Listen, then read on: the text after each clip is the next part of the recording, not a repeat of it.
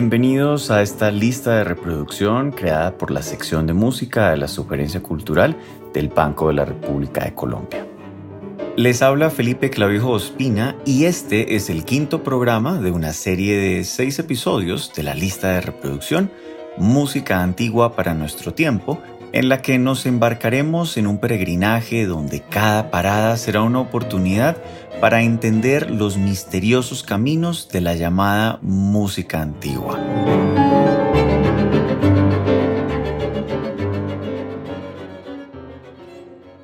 La música y su historia se han construido a partir de polémicas y la lucha entre tradición e innovación ha sido su alimento.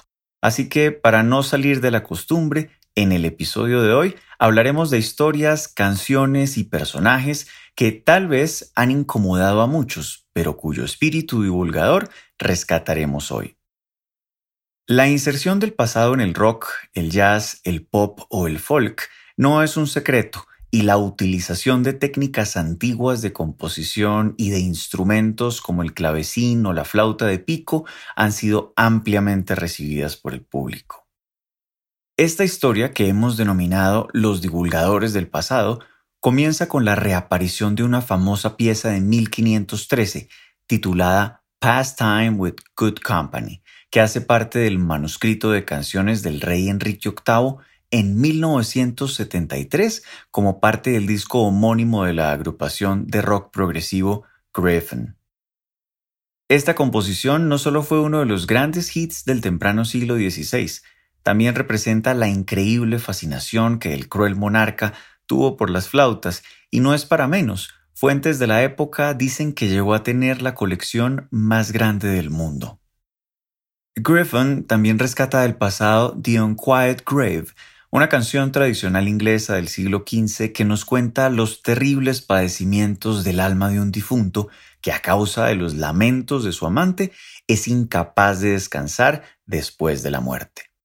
Por su parte, desde los sonidos del folk rock británico, la agrupación Fairport Convention revive la célebre balada del siglo XVII Mary Groves, dedicada a la historia de una venganza, la del marido engañado por los amantes adúlteros.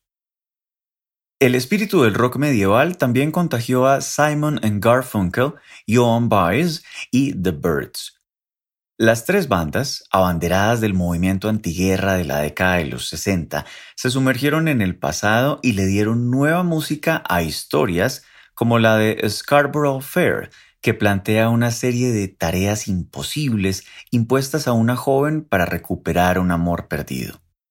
A su vez, en las versiones de las baladas, Henry Martin, interpretada por Joan Baez, y John Riley por The Birds, se rescatan las aventuras de un personaje que debe dedicarse a la piratería para mantener a sus hermanos, y por otra, las vivencias de un hombre que pone a prueba el amor verdadero de su prometida. Pero revivir el pasado no ha sido tarea exclusiva del rock. Desde el jazz también se ha operado esa extraña máquina del tiempo que llamamos música. En 1966, The Swingle Singers y el Modern Jazz Quartet pioneros de la fusión jazz con la música académica, reinterpretaron, hay que decirlo, de manera bastante libre, When I Am Laid on Earth, famosísima área de la ópera Dido y Eneas de Henry Purcell. Sus experimentos comenzaron con la música de Johann Sebastian Bach y les valieron varios premios Grammy.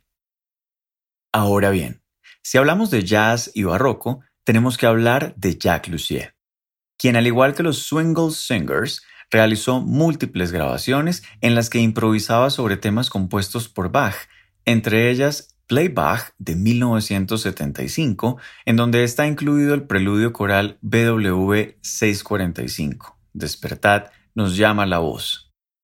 Al increíble furor que generó el redescubrimiento de la música de Bach desde el siglo XIX, también se unieron el guitarrista Django Reinhardt y los violinistas Stefan Grappelli y Eddie South, quienes en 1937 se sumergieron en una magnífica improvisación sobre el concierto en re menor BW 1043.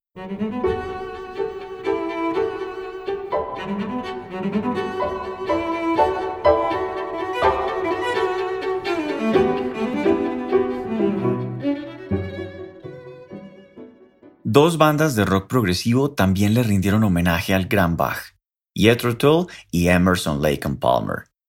Los primeros con un fascinante arreglo para flauta y banda de rock del Burré de la suite BW 996 que puso a sonar al cantor de Leipzig como si fuera un rockero hippie de finales de los 60 y principios de los 70. Nadie lo habría notado, ¿verdad? Los segundos, y con ellos me refiero a Emerson Lake and Palmer, son conocidos por su estrecha relación con la llamada música clásica. Sus versiones de las obras de Janacek, Bartok y Mussorgsky son ampliamente conocidas. Por supuesto, Bach no podía ser excluido. En su álbum doble de 1977, titulado Works, cada uno de los miembros de la banda escogió grabar un tema de su preferencia y el baterista Carl Palmer incluyó un arreglo para percusión y cuerdas de la invención a dos partes en re menor. Y del rock pasamos a la salsa con Richie Ray y Bobby Cruz. Son conocidos los experimentos de Richie con la música clásica. En Sonido Bestial ya había citado a Chopin y a Rachmaninoff. Incluso haría una referencia al ragtime.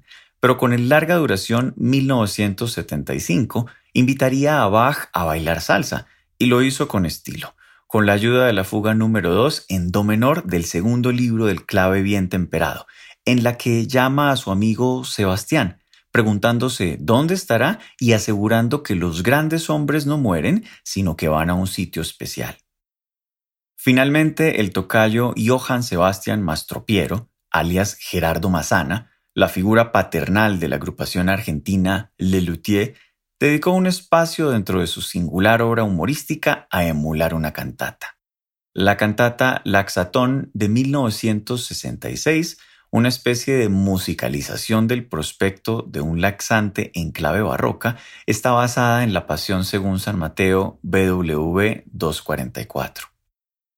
No se puede más que aplaudir lo que sería una vida de composición en estilo, además del despliegue de instrumentos como el tubófono silicónico cromático, la manguelódica neumática o el bass pipe a vara, que ayudarían a partir de ese momento a narrar la historia de la música a través del humor.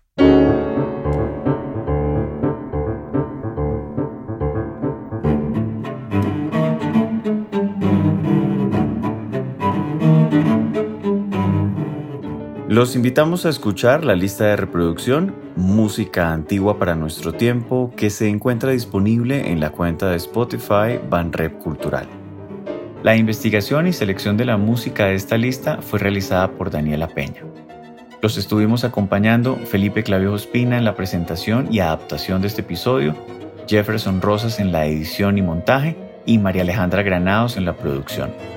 Toda la actividad cultural del Banco de la República se encuentra en la página web www.banrepcultural.org en Facebook como Club de Música Biblioteca Luis Ángel Arango y en Instagram, Twitter y YouTube como Banrep Cultural.